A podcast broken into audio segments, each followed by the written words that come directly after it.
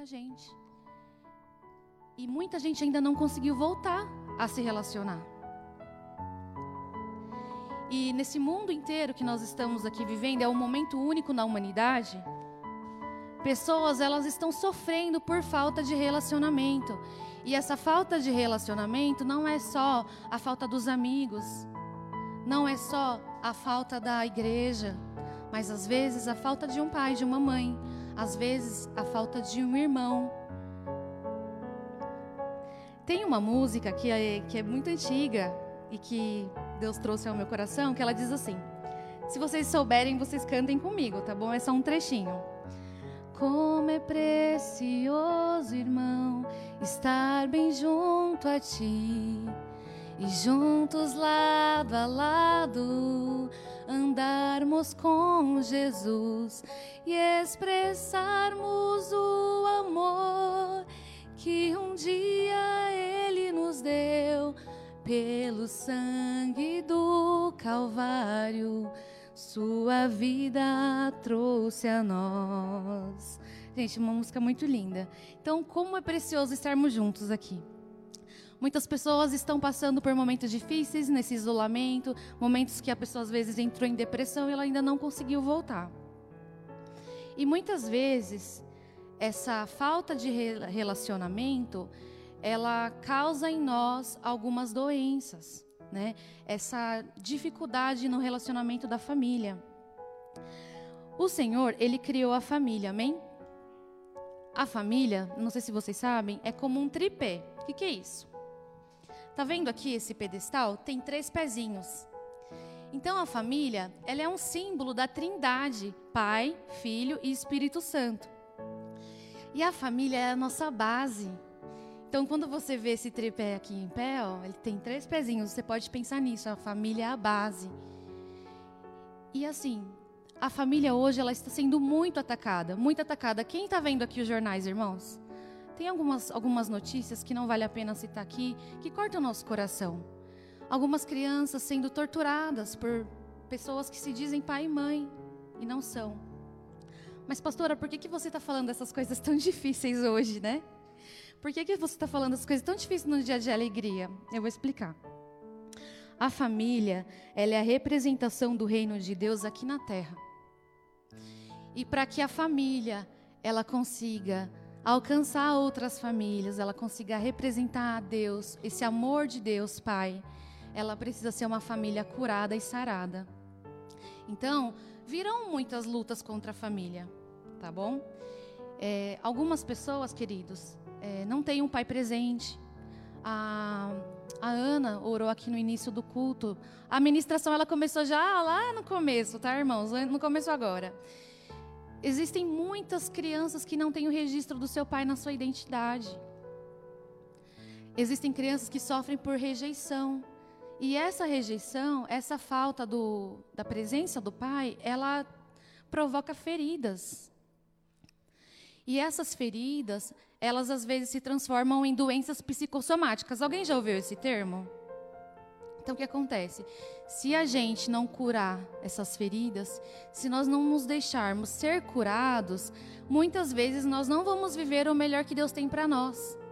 Então, às vezes lá atrás, se você ainda lembra de algo que te dói, né?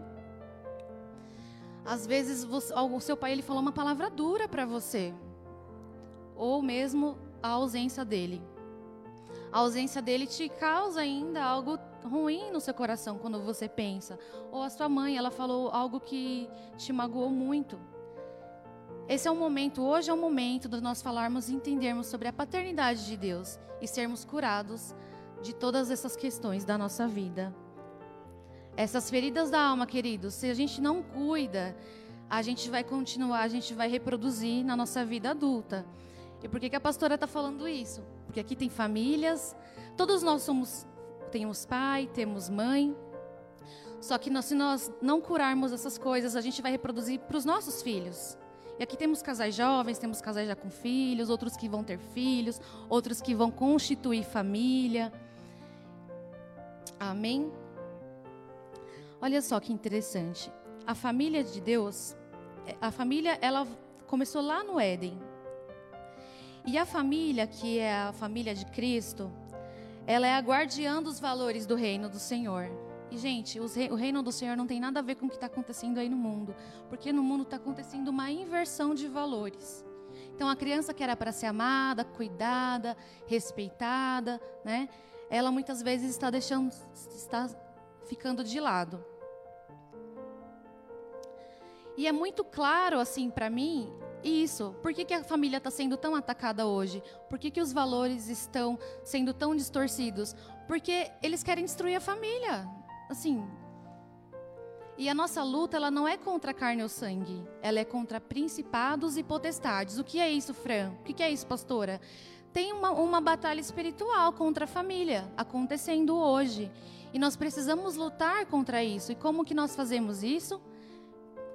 Reconhecendo o nosso Deus Pai, reconhecendo esse Pai de amor, reconhecendo que nós precisamos lutar contra a nossa carne, porque às vezes existem filhos com pais vivos que são órfãos. Sabe por quê? Porque às vezes o pai ele está tão atarefado, ele está correndo tanto que ele não consegue parar para olhar no olho, para conversar, para saber como que foi o dia, né? Então, os pais, né, eles deveriam ser os primeiros pastores dos filhos. E quando isso não acontece, e quando a vida passa, né, passa pelas mãos, passa pelos pés, e a gente, quando a gente vai dar conta, nossa, deixei passar isso. E às vezes é uma família muito boa, uma família muito unida, só que a palavra foi dita, uma palavra dura. Tem três coisas que não voltam mais. Não sei se vocês já ouviram falar isso. A palavra proferida, o tempo e as oportunidades. A palavra dura, queridos, às vezes na infância, ela vai gerar esse comportamento que eu falei para você, doenças psicossomáticas. Então, o filho vai reproduzir a vida inteira aquela, aquele comportamento que ele não queria. Eu vou contar para vocês rapidinho uma ilustração. É um testemunho, tá? Existia um homem que tinha pai e mãe. O pai e a mãe estavam brigando. Ele viu que o pai ia bater na mãe. Ele entrou na frente. Ele não queria que a mãe dele né, sofresse esse, essa questão. O pai falou para ele assim: Olha, quem manda aqui sou eu. Enquanto você viver embaixo do meu teto, abrir a minha geladeira, você me respeita e eu que mando em você. E eu que mando nessa casa. O filho era adolescente, queridos. Ele sofreu isso tudo. E ele foi embora de casa no outro dia. E ele foi para um outro estado, para uma outra, para a casa de um amigo. Ficou na casa desse amigo por um tempo e depois começou a trabalhar. Estudou, trabalhou, se formou, teve bastante sucesso, formou uma família, se casou, né? Teve filhos. O que aconteceu com ele? Começou a ter uma doença muito, muito séria. E era uma doença que ele ia em todos os médicos e nenhum médico resolvia essa doença. Nenhum médico. E aí, nessa, ele foi bem sucedido e, e viajava em reuniões. E aí, o que aconteceu? A coisa que ele, mais tem, que ele mais odiava no pai, que era a traição. E que era também a dificuldade no lar, ele, come, ele começou a reproduzir. Ele, infelizmente, teve uma relação extraconjugal. E aí ele contou para a esposa dele: Olha, tive essa relação extraconjugal, me perdoa. Ela perdoou ele, queridos. Só que ele não se perdoava. Você sabe por que, que ele não se perdoava? Porque ele, ele entendeu que ele reproduziu aquilo que ele mais temia, que é aquilo que o pai dele fez. E que ele, então ele não se perdoava. Então, assim, Demorou um tempo, precisou passar por terapias, por psicanálise, até o momento que ele identificou que aquela doença vinha disso. E aí liberou perdão, precisou de um pastor para orar junto, para liberar aquele perdão, para começar a curar essa ferida. E aí, a partir disso, a vida dele foi restaurada. Então, pastora, por que, que você está falando coisas tão difíceis hoje? É porque, querido, se hoje aqui alguém de vocês, ou alguém que me assiste na live, passou por alguma perda na infância ou na adolescência, ou mesmo agora na vida adulta, alguma perda dentro da família. Às vezes pode ter sido com seu irmão, Às vezes isso faz com que você nem queira ir visitar sua família. Ah, é. Então, né? Até desce rasgando às vezes, né? Você engole e desce seco. Aquela pessoa não dá, né? E aí, o que, que a palavra fala para nós? Provérbios 18:1. Vamos ler juntos? 18:1. A palavra diz assim: Quem vive isolado se preocupa apenas consigo. Quem vive isolado se preocupa apenas consigo e rejeita todo o bom senso. Na versão NVI diz: Quem se isola busca interesses egoístas. Então o que acontece?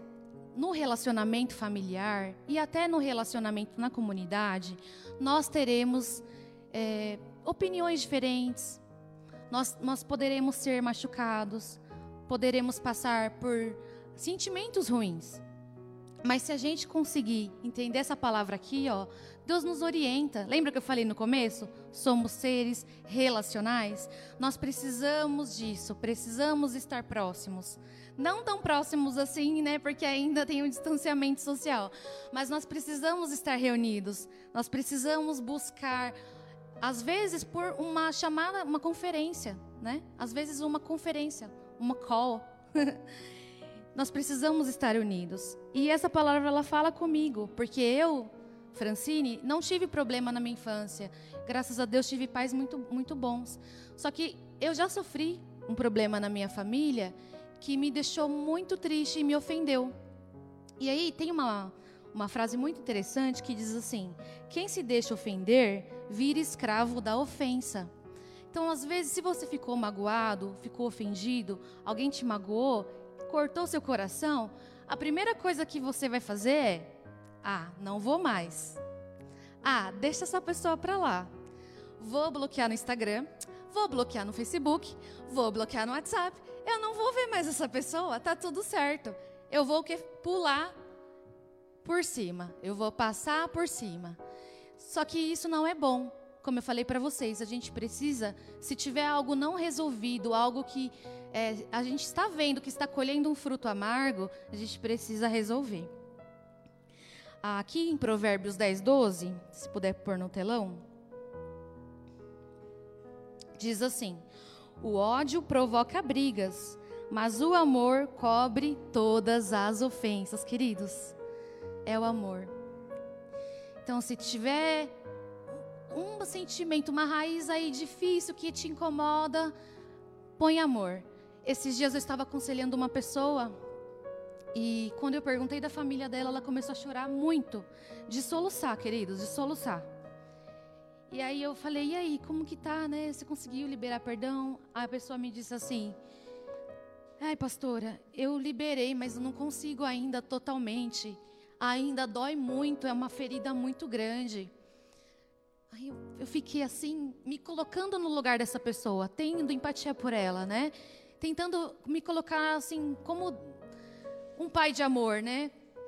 Tentando exercer essa, porque nós, queridos, como os pastores, nós temos isso também de enxergar, né, os queridos como filhos. E aí eu falei assim, olha, é, vamos orar juntos, vamos liberar perdão, porque a partir do momento que você liberar, Pode ser que demore um pouco, mas você vai conseguir se livrar disso, porque eu consegui. Eu fui magoada, eu fui ofendida, demorou um pouco.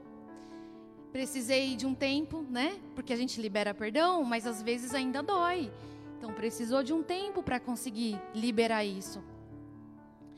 Mas precisa liberar, queridos, precisa liberar. Então, se você hoje tem alguma questão aí, não sei o que pode ser, precisa liberar. Tem uma outra história Deixa eu ficar olhando aqui no relógio, né? Ah, tá tranquilo. Daqui três horas eu termino, tá, gente? Brincadeira. É, tem uma outra história interessante. Uma filha que foi que passou uma infância muito boa, pais amorosos, ok.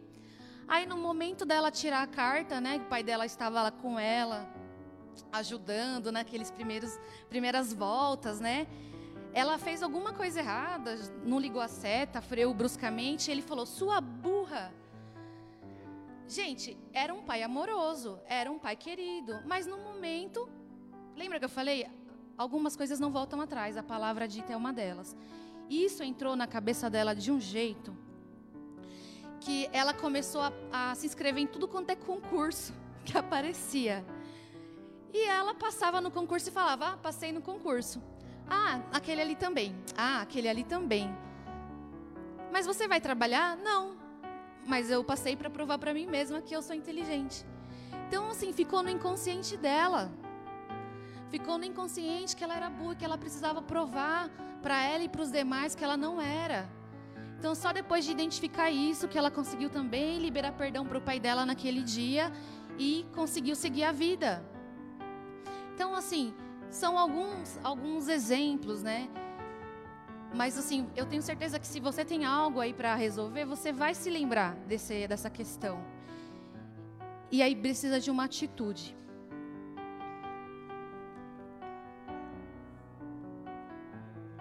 Aleluia, glória a Deus.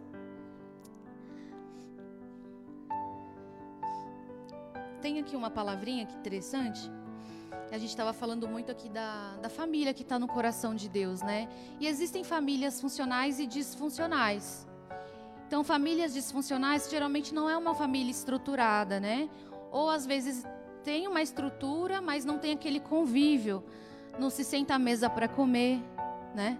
Então, é muito celular. Quem estava no encontro de casais? Nós falamos sobre o tempo de qualidade. Lembram do tempo de qualidade? O tempo de qualidade, ele não é somente para o casal, né? É uma linguagem de amor, sim, mas ele também é, é para a família. Então, às vezes, não está tendo esse momento na família de diálogo, de conversa, e precisa ter esse momento. É, às vezes o filho ele precisa ouvir, oh, é, que horas que você volta, né? Filho, é, você tá tudo bem com você? E aí, né? Tá precisando de alguma coisa? Precisa ter esse relacionamento. A gente não pode entrar no piloto automático. Por exemplo, famílias cristãs, né? Às vezes tem muitas atividades, né? A família que está servindo, queridos, é, é, é corrido. Então, é pauleira às vezes, né? Você tá toda hora ali no culto, você tem aquele compromisso, tem um compromisso na semana, né?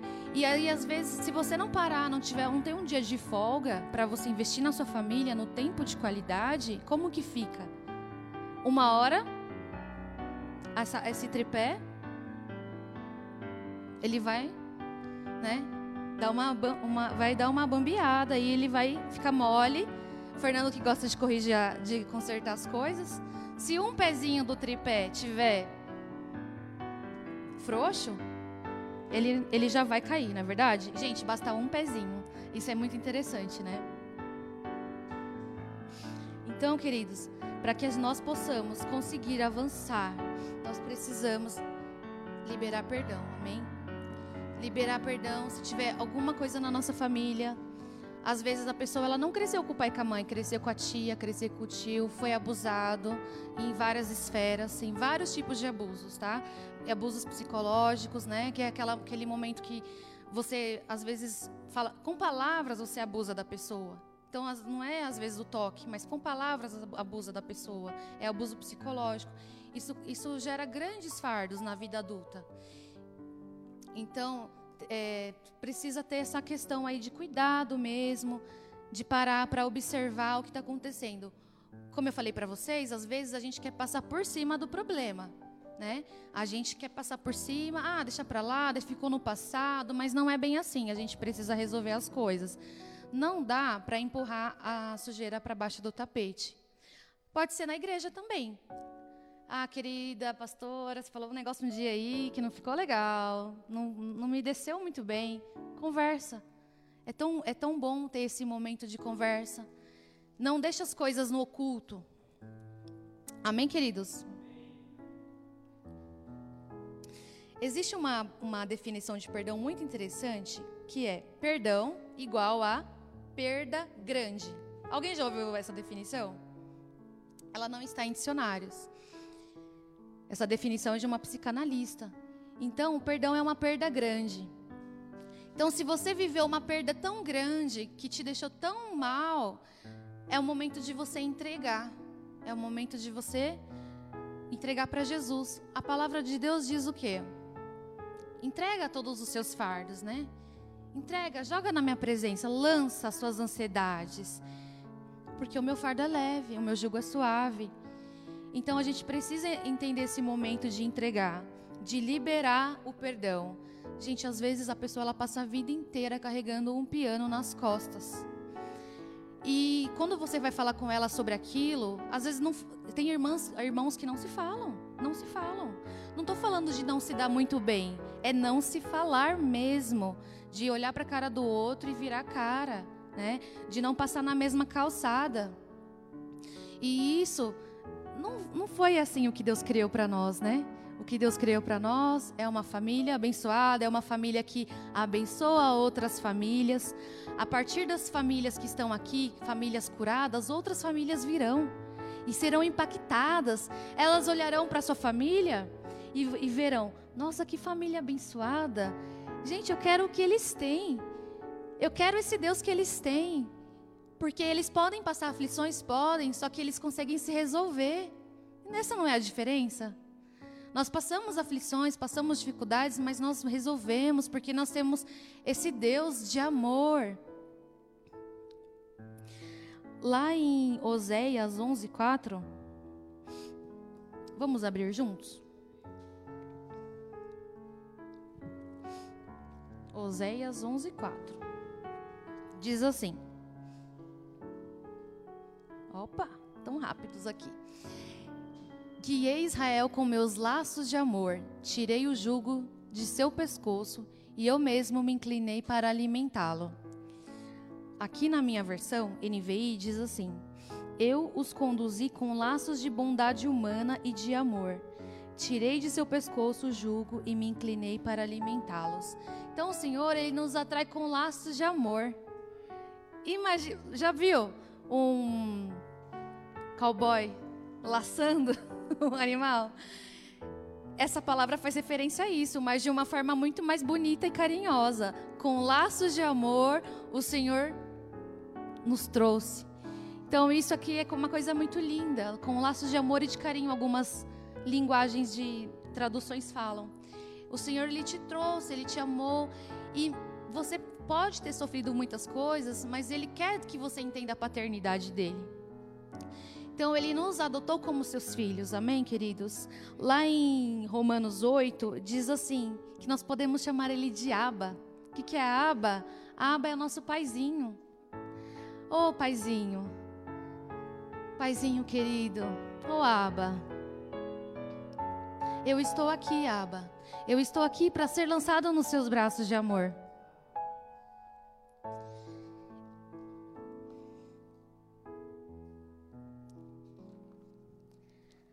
Queria ler com vocês Salmo 103.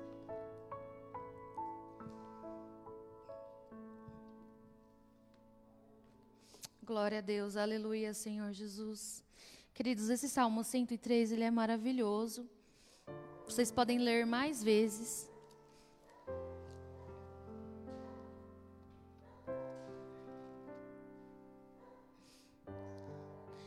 Eu vou ler o versículo 8, 9, 10. Diz assim. Eu vou ler, hum, eu vou ler aqui junto com vocês, tá bom? Vamos ler juntos? O Senhor é compassivo e misericordioso, lento para se irar e cheio de amor. O Senhor é compassivo e misericordioso, lento para se irar e cheio de amor não nos acusará o tempo todo, nem permanecerá irado para sempre. Não nos castiga por nossos pecados, nem nos trata como merecemos. Ah, queridos, se Deus ele fosse tratar a gente como nós merecemos, a gente já teria sido consumido porque ele é um pai. O amor de Deus ele é um amor perfeito. Ele não é o amor, nosso amor. Ele não é o nosso amor que quando um pisa no nosso calo a gente já fica dodói. É um amor perfeito. Esse amor de Deus é um amor muito grande. E é muito linda essa palavra, né? Não nos trata conforme os nossos pecados, nem nos retribui conforme as nossas iniquidades. se você me perguntar, pastora, mas é, Deus ama os ladrões? Ele ama todas as pessoas que fazem coisas assim horríveis? Sim, queridos, Ele ama. Ele nos ama, independente daquilo que nós façamos. Mas, pastora, essas pessoas que estão fazendo coisas erradas, elas vão sofrer consequências? Sim, elas vão. Por quê? Lei da semeadura. Mas, independente disso, o amor de Deus, ele continua. Amém? O amor de Deus, ele cobre multidão de pecados. O amor de Deus, ele é suficiente para nos abraçar quando a gente for machucado por alguém da nossa família, por alguém do nosso convívio, alguém do trabalho. Nós seremos perseguidos. Aqui em Salmo 103, no versículo 13, diz assim: Como um pai tem compaixão de seus filhos, assim o Senhor tem compaixão daqueles que o temem. A palavra compaixão, ela significa sofrer com. Então, quando o Senhor ele tem compaixão de nós, é que ele sofre conosco também. Ele sofre quando a gente está triste. Então, mais uma vez, é por isso que a gente precisa entregar. Entregar lançar as nossas ansiedades, lançar as nossas feridas, feridas da alma. Às vezes você pode estar tendo é, sintomas de algo que você não sabe de onde vem, que às vezes o médico não conseguiu ainda encontrar. Muitas vezes foram doenças geradas por feridas da alma. Então precisa investigar isso, precisa liberar perdão. Pastora, vamos orar. Eu, eu quero, eu preciso disso, eu, eu, eu realmente sofro com isso. Pode procurar a gente no final do culto se você se sentir à vontade, para que nós oramos por você. E em nome de Jesus, vai ser liberado perdão.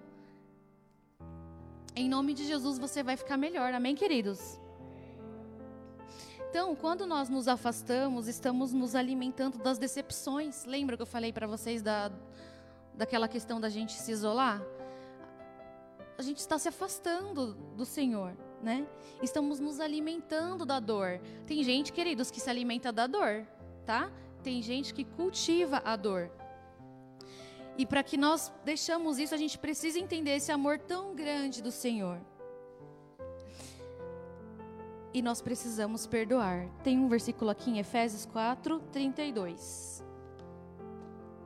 A palavra de Deus, ela é cheia de versículos sobre o perdão. Amém? Por que, que Deus fez isso? Já sabia, né? Que o coração do homem é duro. 4:32.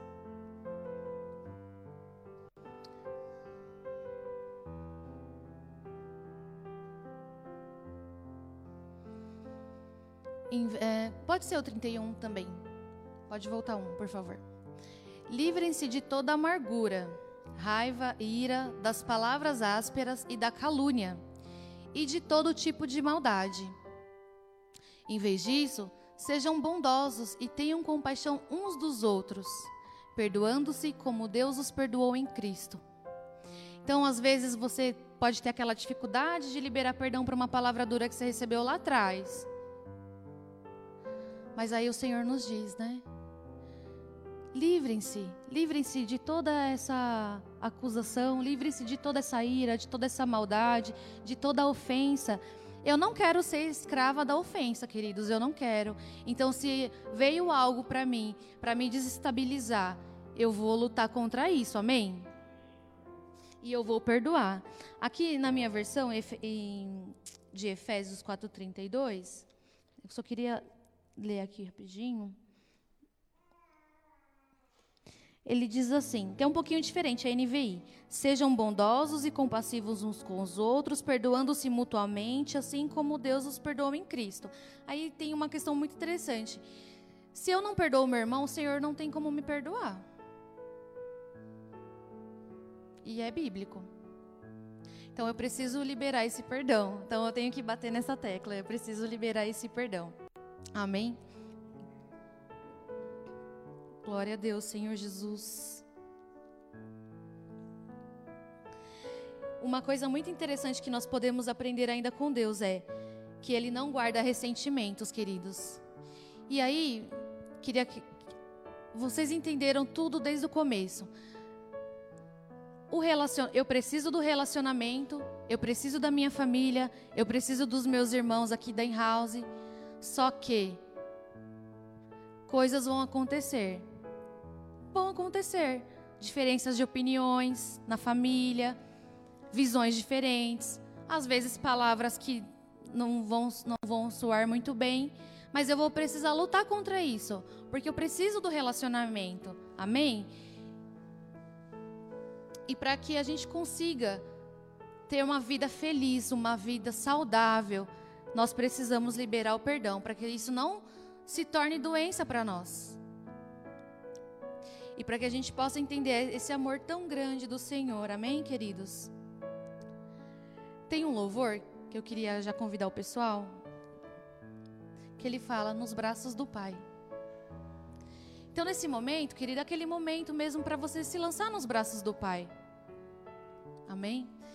É para o seu Pai maior, o Deus, aquele que sonda e conhece, que formou você desde o seu íntimo. Lá em Salmo 139 fala, nós estudamos na Liga das Mulheres, que Ele nos formou de uma forma assombrosamente maravilhosa.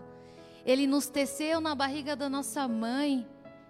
E aí muitas pessoas elas sofrem de rejeição e elas não conseguem entender isso. Mas o Senhor, você não foi um acidente, o Senhor ele te ama muito. Ele te ama de uma forma tão forte. Te ama com laços de amor. Com laços de amor o Senhor te atraiu. Amém. Essa palavra se você ainda vai constituir família, se você ainda vai se casar ou ainda vai ter filhos, é para mim também, tá? para que a gente tenha cuidado ao proferir palavras, porque no momento da da emoção, às vezes escapa coisas ruins. Escapa coisas ruins mesmo que sendo crente, mesmo tendo a palavra do Senhor. Então a gente precisa vigiar, a gente precisa tomar esse cuidado. Amém, queridos? Para que os nossos filhos não sofram lá na frente.